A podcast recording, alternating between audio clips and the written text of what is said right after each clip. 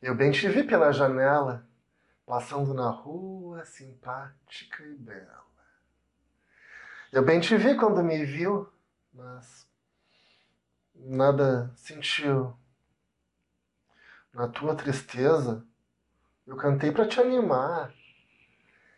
Se você se abrisse para mim, assim como eu abro minhas asas para você. Minhocas, insetos e frutinhas não se comparam ao jeito que eu te vejo. Vamos voar? Deixa eu te mostrar o céu de um ângulo diferente do teu. Você me inspira os voos mais altos. Como um passarinho, te elogio sempre que canto. Bem te vi.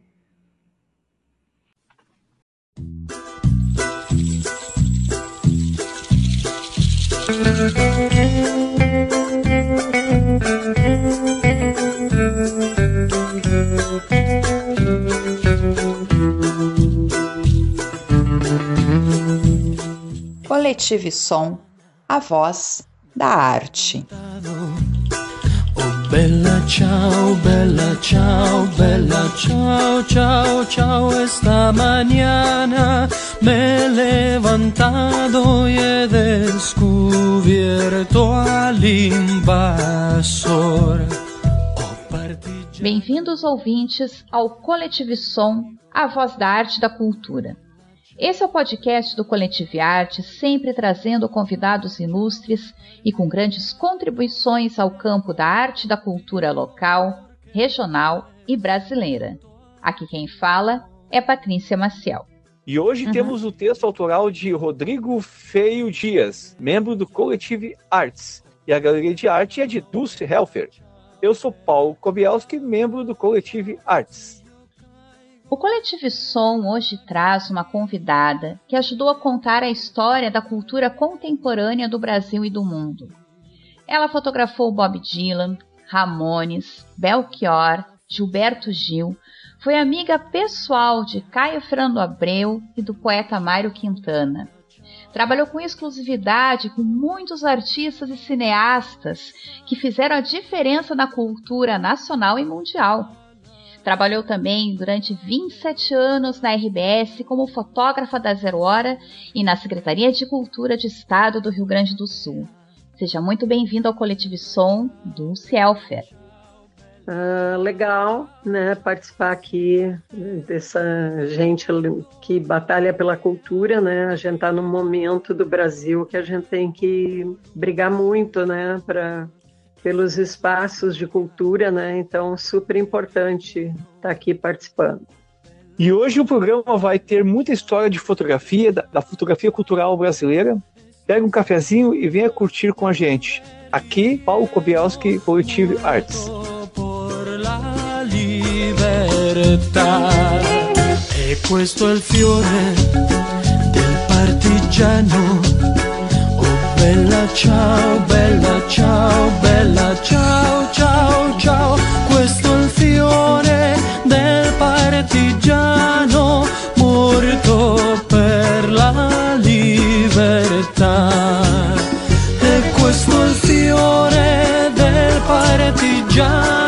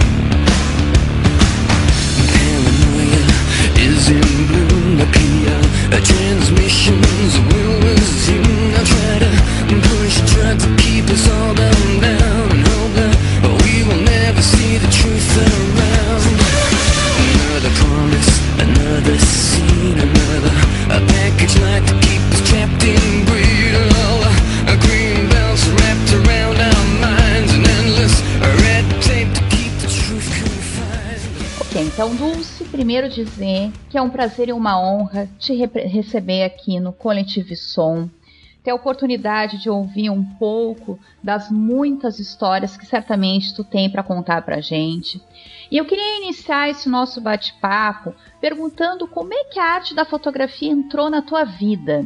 Bom, eu comecei já muito cedo, né? Com 16 anos eu já tinha participado aqui eu estou em Santa Cruz do Sul, né, que é a cidade que eu nasci. Eu, apesar que a minha residência é em Porto Alegre, eu estou aqui em função de falecimento do pai e coisa tal, eu retornei à minha cidade para cuidar da minha mãe. E daqui eu faço todos os meus projetos, né?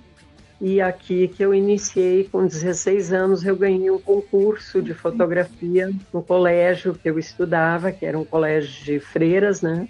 E depois, com 18 anos, eu ganhei um concurso de todo o Vale do Rio Pardo e que eu ganhei meu primeiro flash.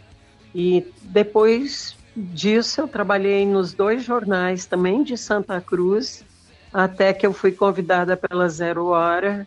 E na Zero Hora de Porto Alegre eu fiquei 27 anos. Junto que eu, quando eu fui a Porto Alegre para Zero Hora, eu também trabalhava durante a manhã na Secretaria de Cultura do Estado, onde nós, junto com o Tabajara Ruas e o Carlos Urbim, nós fizemos o jornal O Continente, um jornal de cultura. Então, eu fiquei um certo tempo, alguns anos, na cultura, e depois eu saí porque na Zero Hora eu viajava muito. E então, na Zero Hora foram 27 anos. Depois eu saí para fazer os projetos que agora eu estou fazendo, que são livros, né? Exposições, livros. Então, assim, eu quero aproveitar, né, que tu está comentando sobre a questão da fotografia, principalmente quando tu inicia, então, na Zero Hora, né? E em que década foi isso? Em que momento da tua vida isso aconteceu? Eu gostaria de saber mais detalhes. Como foi para ti, como mulher, trabalhar como fotógrafa profissional num ambiente jornalístico como é a Zero Hora? É, foi muito difícil trabalhar com. Eu entrei na Zero Hora em 85, eu já estava na Secretaria de Cultura, né? Depois, mais tarde, tive que sair porque eu viajava muito pela Zero e também trabalhando como freelancer, né? Uh, em outros lugares, né, principalmente para bandas. Então uh, foi muito difícil porque eu, eh, era barra pesada, assim, eram mais de 20 fotógrafos homens e a ideia que eles tinham de trabalho de mulher na fotografia era um exemplo de uma ex-fotógrafa que só queria fazer moda e que não queria nem colocar o pé na água, né? Então eu cheguei já ganhando um monte de prêmios, eu ganhei vários prêmios internacionais na Zero Hora. Hoje em dia somam 30 prêmios né, nacionais. Desses 30 prêmios nacionais, seis são internacionais. Ainda no passado eu ganhei um prêmio internacional em Portugal, né, do, dos Ibéricos, né, então foi muito difícil. Eu tinha que provar o tempo todo e trabalhar em dobro. Eu sempre trabalhei muito mais que os homens dentro da zero hora, né? Até que eu enchi o saco, chutei o balde mesmo e fui fazer meus projetos, que é o que eu gosto de fazer atualmente. É, são esses livros, exposições, né, e todos os projetos que eu estou participando hoje em dia. O Dulce, uh, foram muitas personalidades, muitos shows, eventos que você cobriu, tá? Poderia citar para o ouvinte quais e os que te mais marcaram nessa tua carreira? Bom, é o seguinte, como eu, eu sempre trabalhei à noite na Zero Hora, eu cobria todos os shows e chegava a ter três shows por dia, porque, tipo assim, Teatro São Pedro, tinha uh, eventos no foyer do teatro às sete da tarde, seis e meia, sete horas. Depois tinha show às nove da noite, ou no Gigantinho, no Teatro Ospa, ou Fiergs, qualquer lugar de Porto Alegre, sempre os shows eram às nove. E tinha uma época que tinham casas noturnas, né, que tinha show às onze Então eu chegava a fazer três, fotografar três shows por dia. De todos, tudo que rolava no, em Porto Alegre, eu que cobria.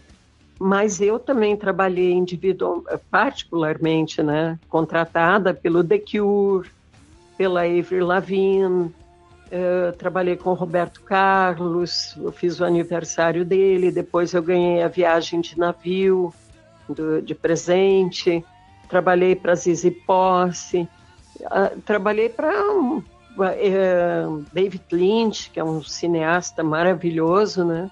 Que eu trabalho também com cinema, né? Há muitos anos.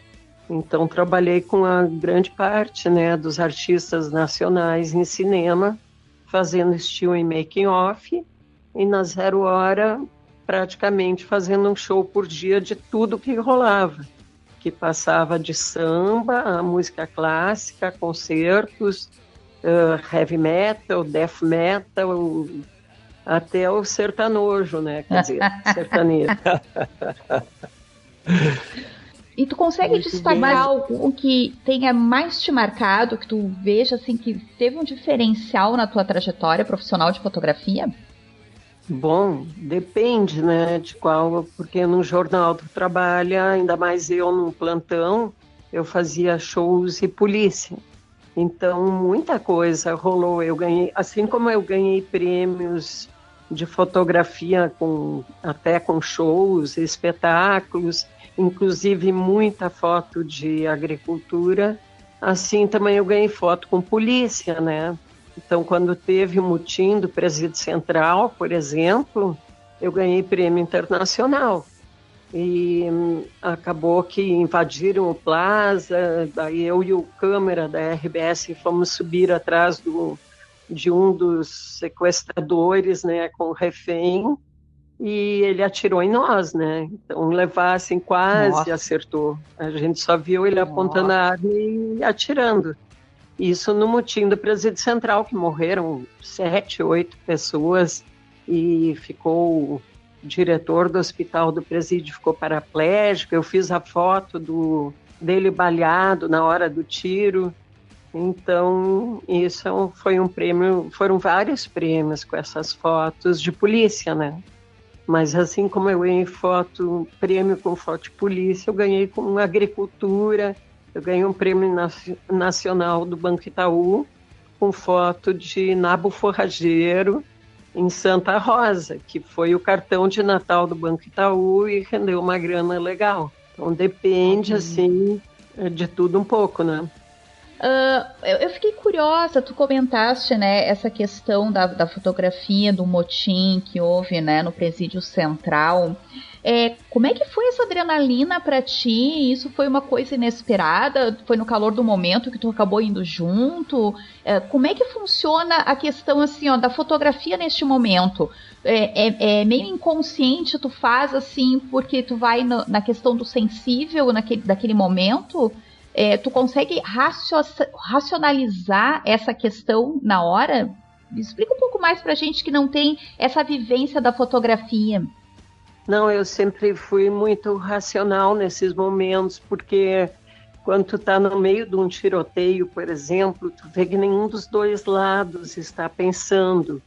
Então, tu tá aqui, o cara que tá assim, que nem eu ficava, né, olhando isso de fora, eu intermediei o mutim do, do Presídio Central, o da FEBEM, e eu intermediei um assalto em Canoas com três reféns, que eu acabei ganhando um prêmio internacional, primeiro lugar do CIP, que é Sociedade Interamericana de Prensa.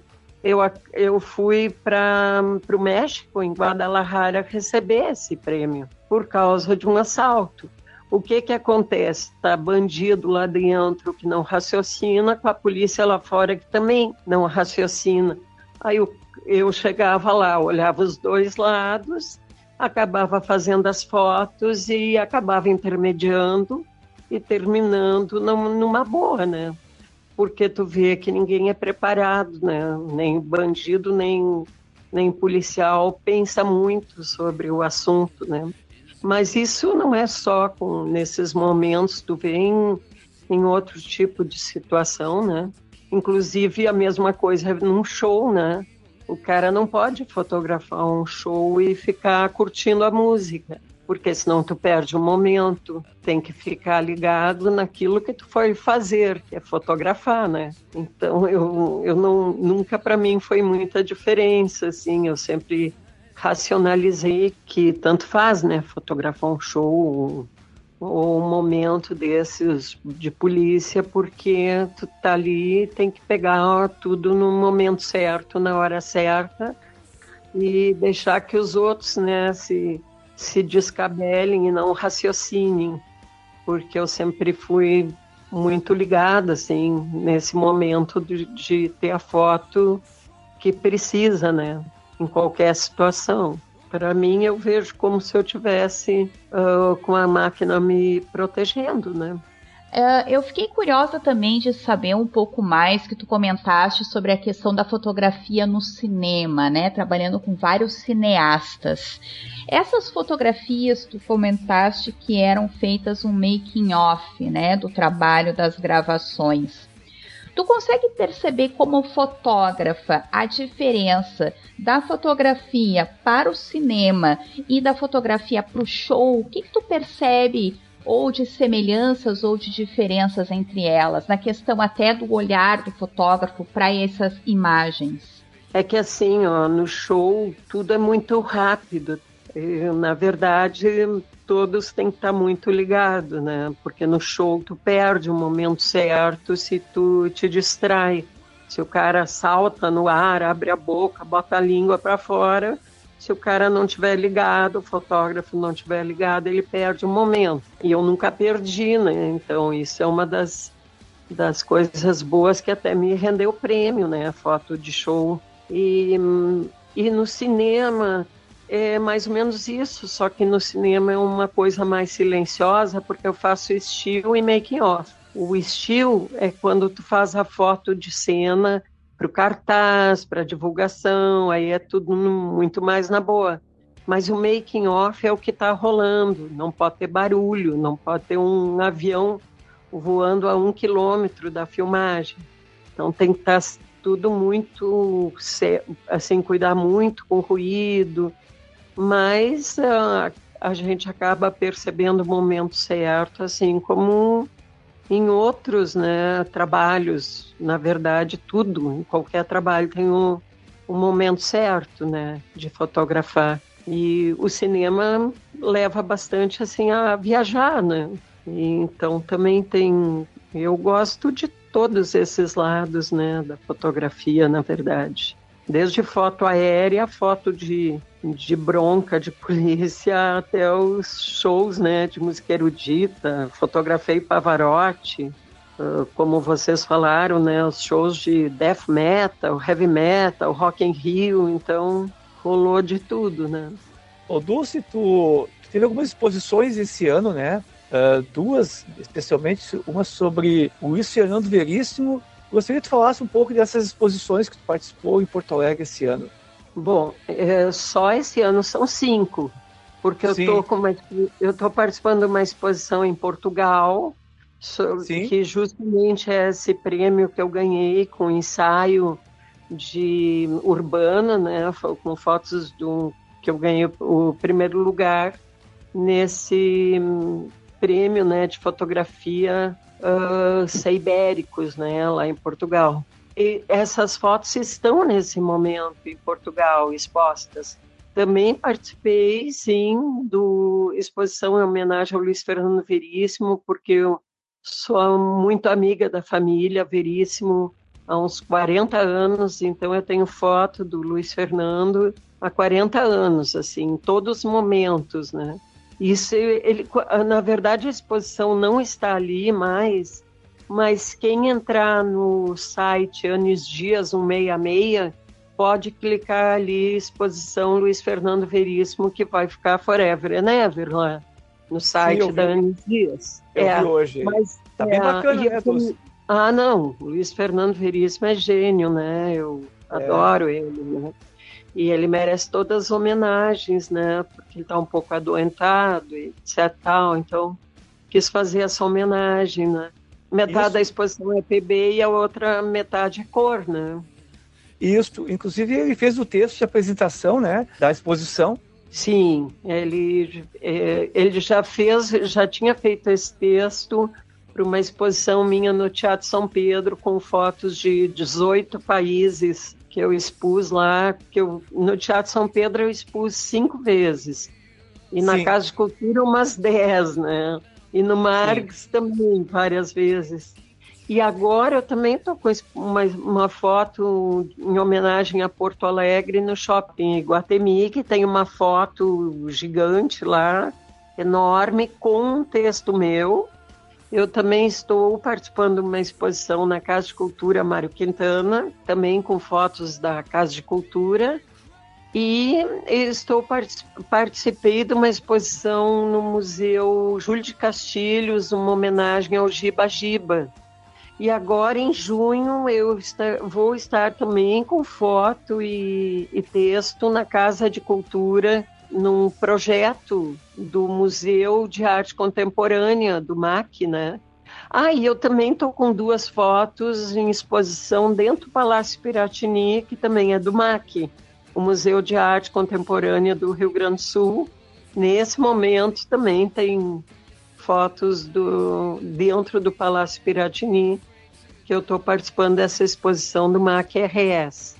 Então eu até perdi a conta, mas eu acredito que eu estou em cinco exposições. Bacana, Dulce. Isso aí, esse é o teu talento está sendo mostrado, né? Dulce, É. parece que tu, teve muitos amigos, mas os escritores parece que se destacaram, né? Foi amiga também do Caio. Fernando Abreu, do Mário Quintana, né? E Do agora Rubem Braga. Isso, parece agora tu acab- acabou de falar do Luiz Fernando Veríssimo, né? Eu até É. vi as fotos, bem bacanas as fotos em preto e branco e as coloridas. Poderia me falar também dessa tua relação com os escritores de Porto Alegre, do Rio Grande do Sul, especialmente aqui o Caio Fernando Abreu, o Mário Quintana e o Luiz Fernando Veríssimo? Essa tua relação com eles? Pois é, eu não sei porquê, mas meus grandes amigos continuam sendo grandes escritores, como Armindo Trevisan e o Tabajara Ruas, que, que são os dois ah, grandes amigos ah, que eu tenho, assim, ah, mais antigos, e que a gente continua trabalhando também juntos, porque eu trabalho com o Tabajara Ruas, a gente faz vários projetos juntos, a gente já participou em dois livros juntos. Em filmes, eu participei em três filmes dele.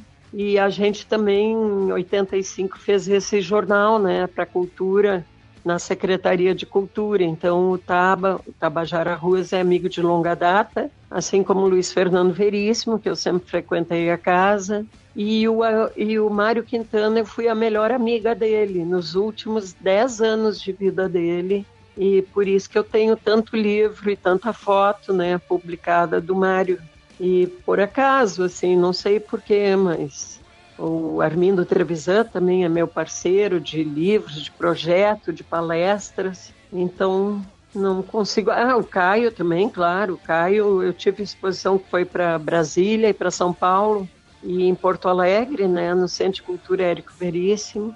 E, mas, assim, os maiores amigos que eu tenho são o Tabajara Ruas e o Armindo Trevisan, são meus parceirões, né, de muitos anos. E o, claro, o Veríssimo, né, que está mais agora recolhido, né.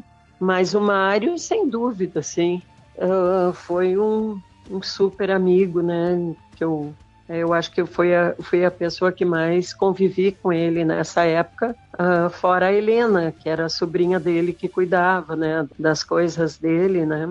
Sobre o Mário, ô, ô, Dulce, eu vi numa entrevista tua aí, que pra Zero Hora, né, que apesar da aparência simpática do Mário, uh, simpática e doce, ele não era um velhinho querido, não. Eu gostaria que tu falasse um pouco disso. Como assim que ele não era querido? O que, que, que tu tens para dizer dessa, da personalidade dele, do Mário? Eu acredito que toda pessoa que tem um pouco de inteligência não vai ser doce 24 horas por dia, né? Nem Sim, eu claro. me considero claro. nem um pouco doce, assim. Uhum. E o Mário, o Mário era, ele era muito engraçado, mas quando ele queria ficar bravo, ele, ele ficava, né? Não era uma pessoa que tinha uma super paciência com gente chata, por exemplo, né? Ele não aguentava gente chata, ele Por exemplo, Academia Brasileira de Letras, ele só não entrou porque quando ele foi tomar chá, ele não aguentou a chatice daquela, daquela gente, né? E aí foi recusado na academia. Mas é a mesma academia que pegou, que tem o Sarney, né? E tem Maria Mato, um monte de empresário que provavelmente tinha ghostwriters, né? E que entraram para a academia. Então o Mário, ele não era uma pessoa assim doce, mas ele era uma pessoa espirituosa e sempre saía assim com umas tiradas geniais, sabe? É claro que, que ele não ia ser uma uma pessoa doce 24 horas por dia. Não, não, não, claro, claro. Mas falaste algumas tiradas dele, tu podia contar, poderia contar alguma delas? Sim, várias. eu me lembro que ele falou que quando ele foi para homenageado em Alegrete, que é a cidade natal dele, ele chegou lá e o Mário foi alcoólatra, né? Muitos anos. Depois ele entrou no AA e se curou, parou de nunca mais bebeu, né? Nem bombom com licor. Ele uma vez eu fui dar bombom com licor, ele falou: "É, tu queres me embebedar?" Eu falei: "Mas é bombom, nem licor tem aí dentro." Enfim, então ele nunca mais bebeu nada. E o Mário foi para Alegrete para uma homenagem e chegou um coronel, daqueles bem coronel mesmo, de, de latifundiário, e falou para ele: Nossa, quem diria, hein, seu Mário? Ontem um alcoólatra caído na calçada e hoje um escritor famoso. Como o senhor mudou, hein, seu Mário? E aí o Mário virou para ele e falou: E o senhor que não mudou nada? Puxa vida! Quer dizer, numa Muito frase, bom. ele resumiu que ele evoluiu e o cara continuava o mesmo ignorante de sempre, né? Claro, a gente conviveu muito, né? Então, histórias do Mário eu posso passar aqui umas duas horas contando. Muito bom, Dulce. Uh, uma história especialmente uh, chamou a atenção da, da mídia aqui no Rio Grande do Sul, Porto Alegre, né? Foi a questão lá sobre a história do Mário Quintana e do Paulo Roberto Falcão, que até tu Ai, levantou a voz, né? Podia contar melhor. Não, faço questão. Isso a questão eu faço do, do, hotel, né? O hotel, então, é. hotel foi pro outro. Eu gostaria que tu é. relatasse em detalhes esse, esse episódio. Tá, com certeza. Eu faço questão de, de falar isso, porque tá rolando essa, essa fake, né, horrível do Mário que trata o Mário como se fosse um mendigo, um velhinho que não tinha onde, onde cair morto, sabe? Que é horrível aquilo que inventaram, porque o Mário morava no Hotel Majestic e o hotel foi tombado. Então foi tombado no governo Pedro Simon quando o, o secretário de Cultura era o Carlos Jorge Appel. Aí o Mário saiu do hotel Majestic porque virou Casa de Cultura Mário Quintana, e o Mário saiu de lá para morar no Hotel Presidente, e ele ficou, é, se não me engano, uns. Agora eu não me lembro quanto tempo, mas pelo menos quatro anos morando no Hotel Presidente. E então o Hotel Presidente foi vendido e o Mário aproveitou que o hotel ia fechar e, se, e fez uma cirurgia no, no hospital de clínicas para nos olhos, né? Uma operação rápida, assim, que ele teve que fazer nos olhos. E quando ele estava no hospital, ou seja, ele saiu da casa de, da antiga, da atual casa de cultura, que era o Majestic, foi morar no hotel Presidente depois ele saiu do Hotel Presidente para ir para o hospital e o Falcão foi no hospital falar com a Helena Quintana, sobrinha do Mário, para oferecer um quarto porque o Hotel Presidente estava sendo vendido. Como o Hotel Presidente foi vendido e o Mário não teria mais onde morar, o, hotel, o Falcão ofereceu um quarto no hotel que ele tinha ali perto da Duque de Caxias. E ali o Mário ficou menos de um ano no Hotel do Falcão, porque era um quarto minúsculo.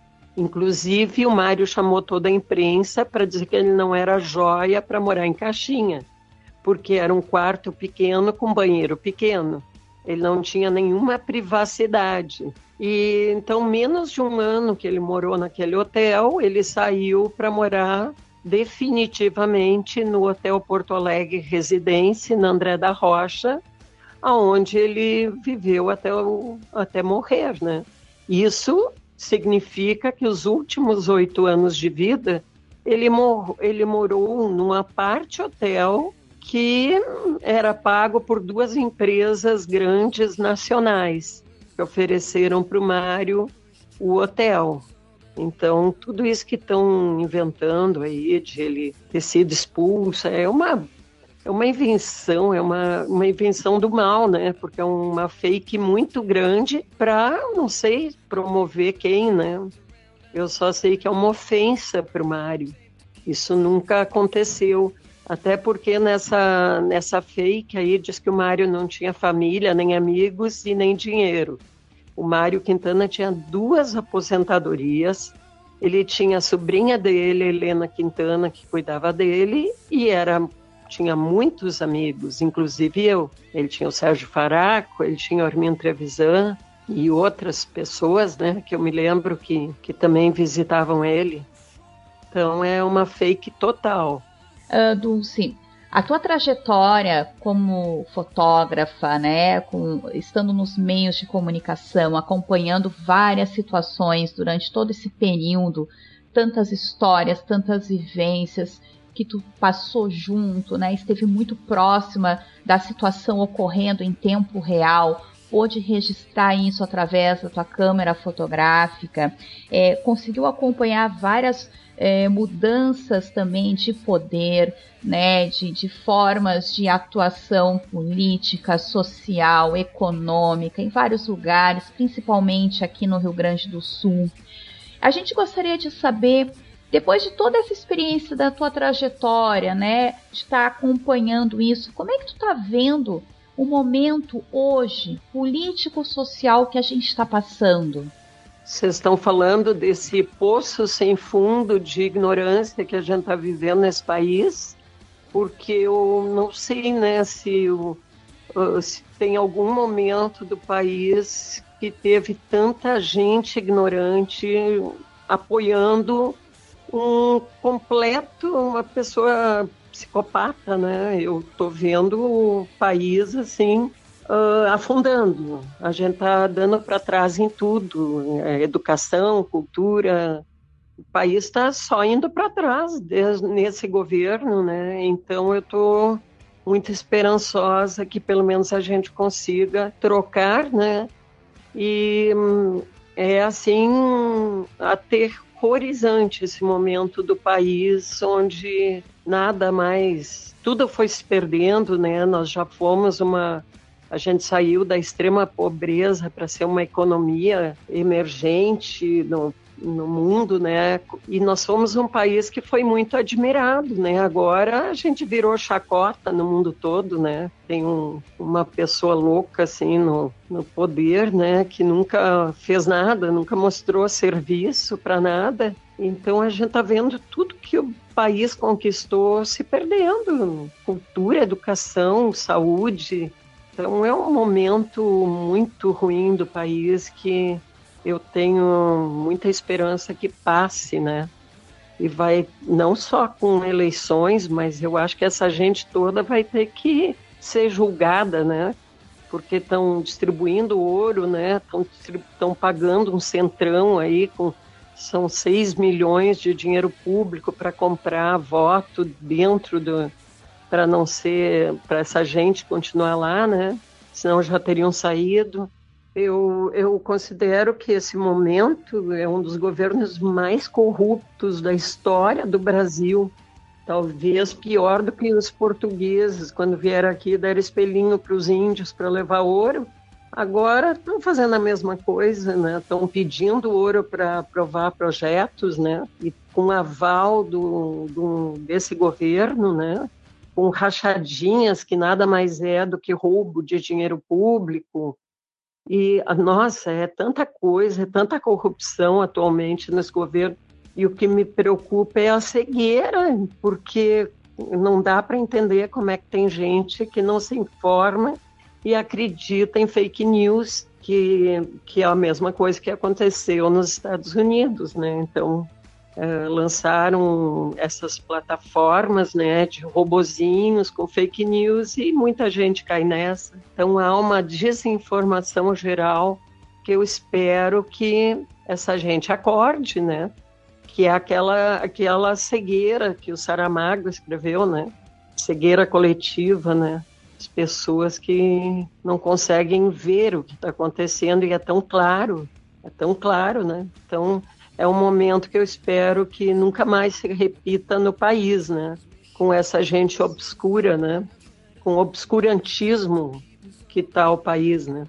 Sim, a própria lei Altir Blanc agora que foi também, né, vetada, que Sim, acaba tudo, né? Tu vê educação quebrando, comprando não sei quantos milhões em equipamento para escola que não tem luz nem água. Então, assim, comprando computadores com dinheiro público para escolas que não têm água nem eletricidade. Tá tudo muito mal explicado agora, sabe? Enquanto que tu os alunos não têm nenhuma estrutura na escola, falta professor. Em educação falta tudo. Cultura eles estão tentando detonar. E eu tenho uma teoria que quem não gosta de cultura é porque não tem. A pessoa que não quer que, que role cultura no país é porque ela não tem, ela, ela gostaria de ter e não consegue.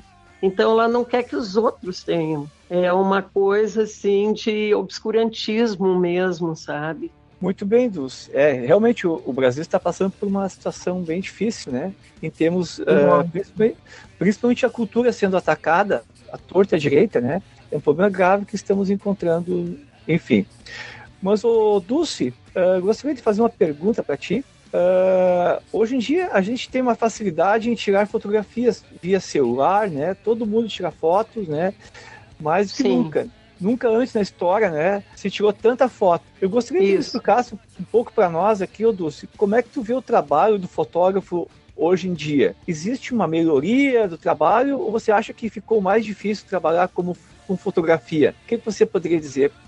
Bom, depende da maneira que a gente vê, porque o, claro que tem muito menos trabalho para fotógrafos em geral porque na época que só tinha câmeras, todo mundo que fazia um casamento, uma festa, qualquer coisa, era chamava um fotógrafo. Então, nesse sentido, claro que causou desemprego nessa área, uma, por causa dos celulares, por, porque as pessoas chamam um parente, chamam lá o tiozinho, o primo para fotografar para filmar o casamento, aniversário. Então, nesse sentido, claro que tem desemprego nessa área.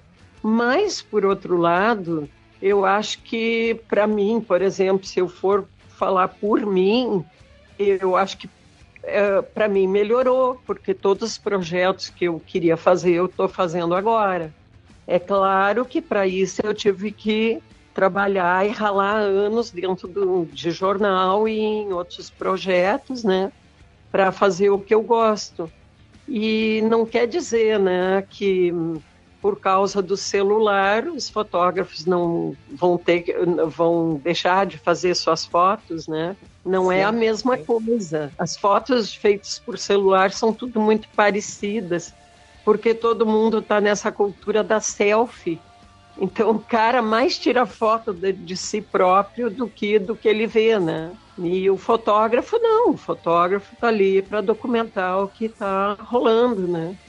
Então claro, tem os dois lados, né? Tem um, lado bom, que é o da tecnologia e do acesso a quem não poderia pagar, e tem o lado ruim, né? Que muitos fotógrafos que viviam dessas desse trabalho, assim, do dia a dia, de fazer foto de aniversário, casamento, não tem trabalho. Mas para mim não afetou em nada, né? Pessoalmente, em nada. O, Luiz Fernando Veríssimo, no seu texto de apresentação, na exposição ali dele, ele diz ali, né, o Dulce, que apertar o botão qualquer um aperta. O aparelho do fotógrafo mesmo está atrás da máquina. Chama-se olho. Concorda com ele? Concordo mil por cento. É, eu acho que, inclusive, uma pessoa que não consiga, que queira ser fotógrafo e não tem acesso ao equipamento caro, se ele tiver um bom olhar, ele pode até fazer com, com equipamento menor ou até com um bom celular fotos boas. Porque eu conheço muitos fotógrafos que têm um puta equipamento, assim, super bom e, e que as fotos são feijão com arroz, né? Que a gente chama aquela coisa uh, que não tem, nem, não traz nenhuma novidade. Eu acho que o olhar do, da pessoa, do fotógrafo, o olhar de todo, de todos para as coisas que é o importante. E se tu tiver esse olhar e ainda tiver uma máquina e for fotógrafo, fica na vantagem, né? Porque o olhar é o mais importante, a maneira de ver as coisas, né? E o resto é ter um pouco de técnica, pelo menos, para poder fotografar, né? Isso. Ah, eu quero aproveitar então esse gancho aí, Dulce, que está falando da fotografia, do olhar, né? Lembra de alguma foto que te emocionou em particular, que tu teve a possibilidade de fazer? Olha, eu acho que todas essas que eu ganhei prêmio e mais algumas assim, eu eu tô sempre descobrindo coisas que eu não lembrava de fotos assim bem legais que eu fiz, né? Inclusive eu tô colocando isso em, em redes sociais, né? Nas minhas redes, no, principalmente Facebook, que eu tenho há mais tempo, né? Porque eu acho que só os prêmios que eu ganhei já mostram, né? Que essas fotos foram especiais. E claro que eu tenho muitas, né? É tipo assim, como música, né? Eu não posso te dizer que tenho uma música que marcou na minha vida ou uma foto. Foram várias fotos e cada uma num momento. Só para vocês saberem, a revista Imprensa, que era uma revista muito importante no Brasil, ela já foi assim uma super revista. Ela, quando completou 10 anos, ela escolheu as 10 melhores imagens da década de todo o Brasil. E a Zero Hora mandou fotos de todos os fotógrafos principalmente todos os homens, né? E como não mandaram nenhuma minha, eu mandei uma do Ed Mota num show. Vocês acreditam que a revista Imprensa descartou todas as fotos que a Zero Hora mandou e escolheu a minha foto do Ed Mota num show como uma das dez fotos da década. Maravilha. E para te ver que, que, porque assim, foi mandado fotos do jornalismo, sabe, da Zero Hora, o editor mandou todos de 20 homens, né? E aí, como não mandaram nenhuma minha, eu pensei, sabe uma coisa, em vez de eu mandar mutim do presídio central, assalto, em farmácia, eu vou mandar essa foto do Ed Mota num show, que ele tá com a boca aberta, assim, e tem uma luz em cima. Tá, essa foto deve estar no meu Face, que eu já coloquei, eu acho que uns dois anos atrás. E foi escolhida como uma das dez fotos da, dos dez anos da revista Imprensa, o que para mim é um, foi assim super importante, um prêmio praticamente, né? Certo. Bom, o Dulce, bacana, bacana esse teu olhar, né, sobre a fotografia. Ah, o sim, Dulce... e, e só para vocês terem uma ideia, ano retrasado eu fiz uma exposição no mar sobre as águas do Rio Grande do Sul tiveram 22.300 pessoas visitando minha exposição no Marx, no Museu de Arte do Rio Grande do Sul. Então, para ver que fotos de águas do Rio Grande do Sul, né, teve uma repercussão tão grande que acabou ficando quatro meses ocupando a parte de baixo do Museu de Arte, o que é uma coisa muito difícil. E depois ainda foi para o interior, né, para Rio Pardo e Santa Cruz. Uh, essas fotos das águas também uh, são importantes para mim, né? Assim como como uma foto dessas fotos de shows que eu cobri, né? Eu cobri todos os grandes shows, né, do, do Brasil e no exterior, né? O Rock in Rio todo. Eu tenho foto no meu Face do Ozzy Osbourne fazendo gracinha para mim, que é uma foto legal, né? Que ninguém tem. E, então tem de tudo um pouco, né? O Fred é Mercury, o Queen. E são tudo momentos importantes, mas fotografar as águas, para mim, também são importantes, né?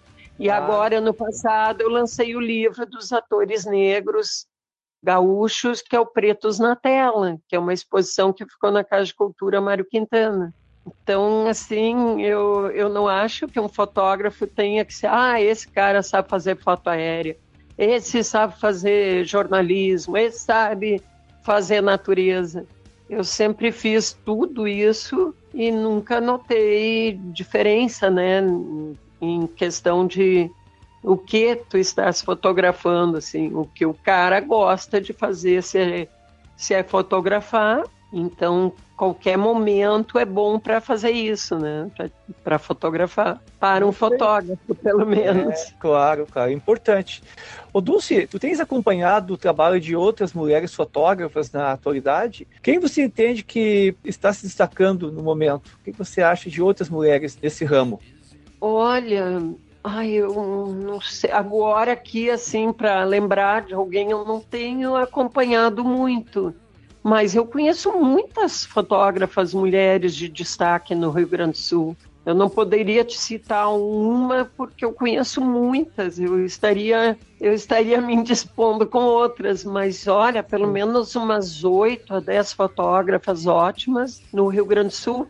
E agora, ainda há pouco tempo, eu estava vendo que tem concursos internacionais só de mulheres fotógrafas, porque tem muita fotógrafa também cobrindo guerra, né? E eu não eu acho que, que essa bronca de polícia também é meio como cobrir guerra, né? Porque du, du, uh, duas vezes em duas coberturas de jornal tentaram atirar em mim, só não acertaram. Então eu poderia ter levado um tiro assim de Por, mas eu tenho sorte, né? Eu sou uma pessoa muito sortuda, então eu sempre, sempre parece que as coisas não vão, coisas ruins não acontecem comigo. Sempre, eu me sinto muito sortuda e privilegiada porque eu sempre estou na hora certa, no momento certo e no local certo. Então tudo rola a meu favor, assim, porque já tive em bronca pesada também, né?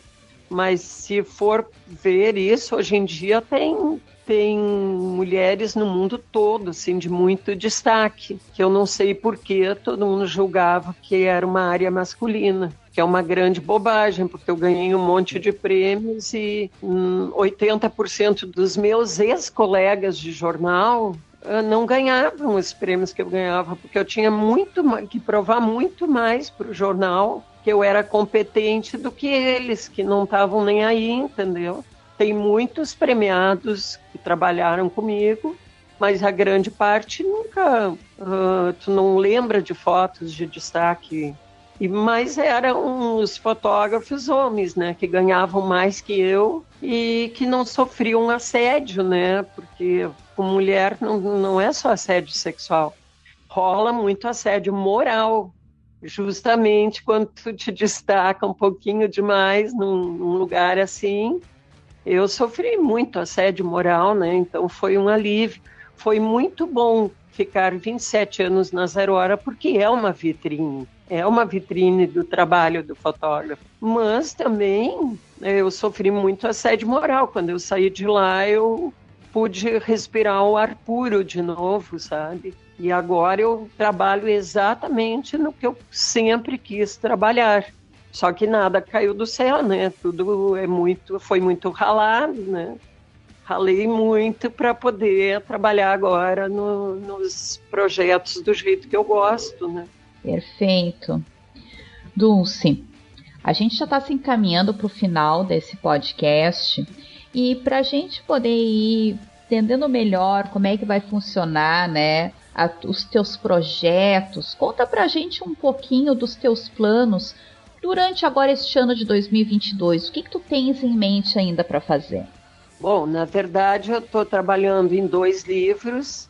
Agora em junho vou participar também dessa exposição lá na Casa de Cultura, né?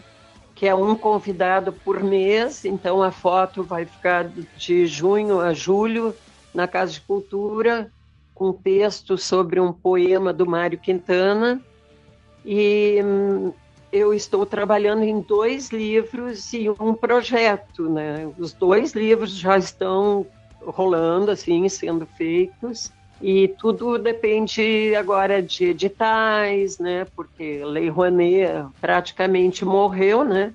E as pessoas, uma coisa sempre importante lembrar que a Lei Rouanet não é o que estão tentando fazer que dizer que Lei Rouanet é para artista que é rico e que está ganhando também acontece, mas a maior parte da Lei Rouanet vai para artistas que têm que retornar o que ganharam. Por exemplo, o livro das águas, o Poesia Líquida, está no meu site para qualquer pessoa baixar de graça.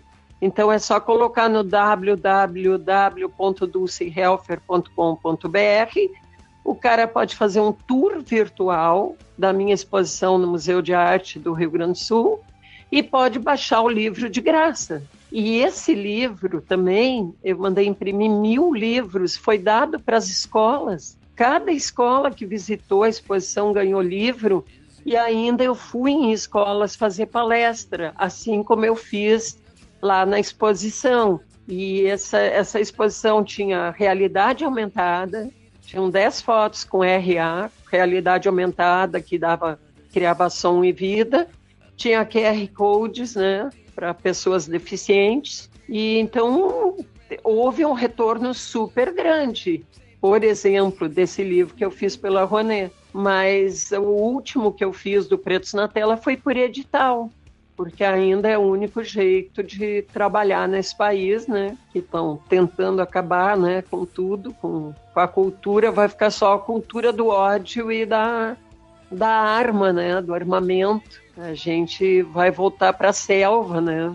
Enfim, eu estou fazendo minhas coisas e graças a Deus eu já estou pré-aprovada no edital. Então já estou com um, um projeto para trazer para o interior e um livro para o ano que vem para Porto Alegre. Dulce, uh, queremos te agradecer profundamente por este momento de conversa. Certamente nós poderíamos ficar muito mais tempo aqui conversando. Tu deve ter muitas histórias ainda para contar. De repente a gente pode combinar para uma próxima vez, né? Mas por hora a gente quer agradecer a tua participação.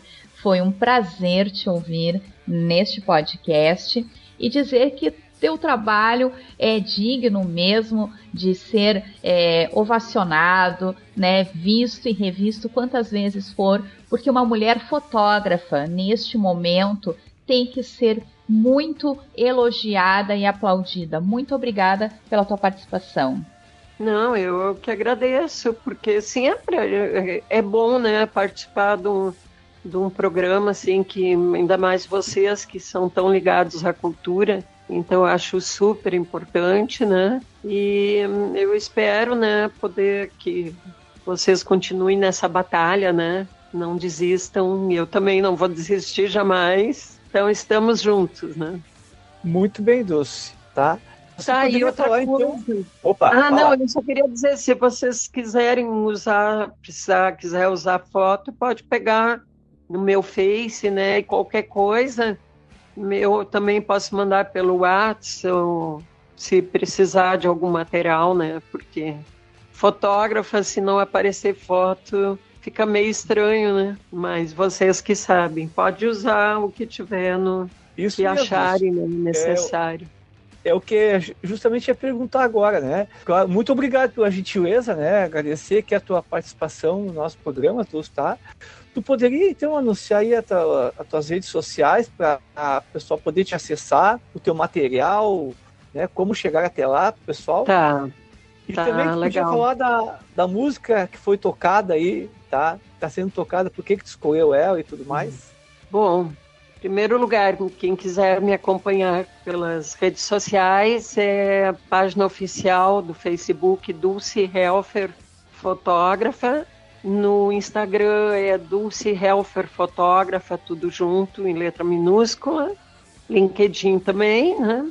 E tem o site que pode baixar o livro, acessar o livro, baixar para o seu computador e também fazer um tour virtual pela exposição das águas, né?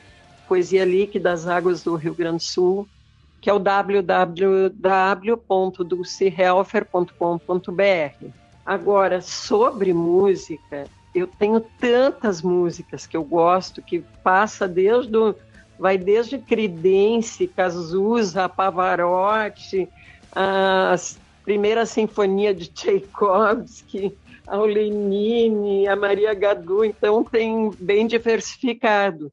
Mas como me pediram uma música, eu coloquei, eu, eu gosto muito dessa banda, o Muse, né?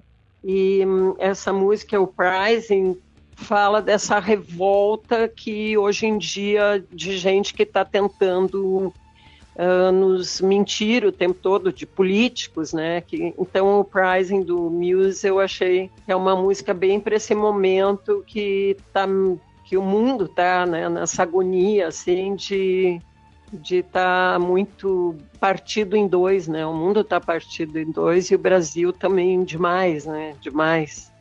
Então eu oh, no, para o momento atual essa música do Muse é muito acho muito importante, assim, curto bastante. Mas também tenho meus momentos de Pavarotti, de Bach, de, de tudo um pouco, né? Bom, e as suas redes sociais, ô Patrícia, quais são? Pessoal pode encontrar um pouco do meu trabalho no meu Instagram, que é patrícia04maciel, também no site do Coletive, que é o coletiveartes.blogspot.com e no Facebook do Coletive Arte. O meu trabalho também é alguma coisa, tem lá no Facebook, Paulo Ricardo Kobielski, e também no Instagram, pr, arroba pr.kobielski também, à disposição de todos vocês.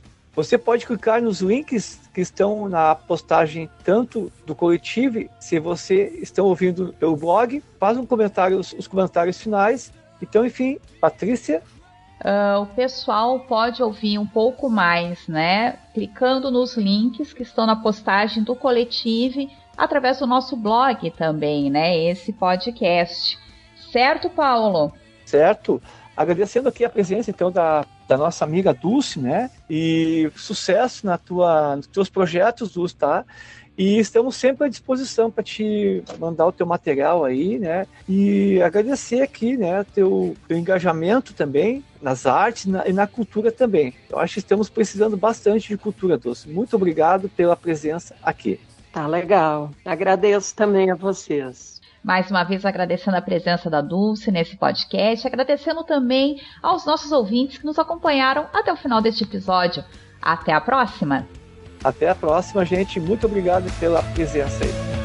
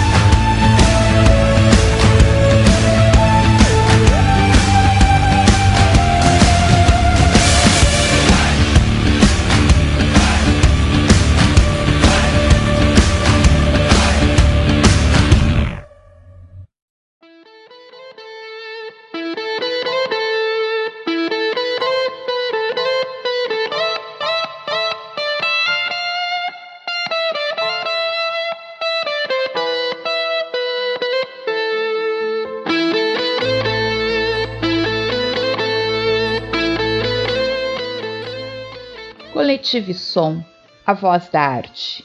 Apresentação: Patrícia Maciel e Paulo Kobielski. Roteiro: Patrícia Maciel e Jorginho. Edição: Andréas Willer. Operador técnico: Andréas Willer. Produção artística: Jorginho. Coletive Som é uma produção do Coletive Arts.